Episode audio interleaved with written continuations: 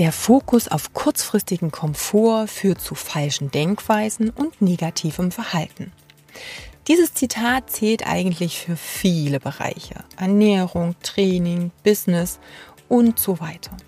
Also immer wenn wir viele Entscheidungen in Richtung Bequemlichkeit machen, und damit geht es zum Beispiel um Bereiche wie, ach, ich bleibe heute mal auf der Couch liegen und das mache ich heute und morgen und übermorgen und überübermorgen und so weiter. Ich schiebe mir da einfach mal eine Pizza in den Ofen und ach, ähm, heute lasse ich mal den Facebook-Post weg und Instagram mache ich auch nicht und ach, ich frage jetzt auch nicht wegen einer Bewertung oder rufe den Interessenten heute mal nicht zurück dann führt das natürlich nicht zum Erfolg, sondern eher zu so einer Art Negativschleife.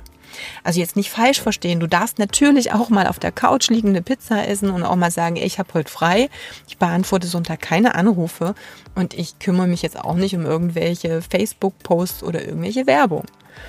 Aber es geht natürlich immer darum, dass die Menge das Gift macht. So ist es bei der Ernährung und so ist es letztendlich auch bei all den Dingen, die dein Business betreffen. Bei deinem Kunden ist es letztendlich genauso wie bei dir.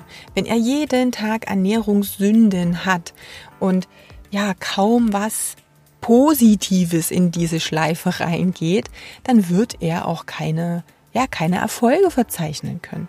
Äh, das wird ihm nicht zum Traumbody verhelfen.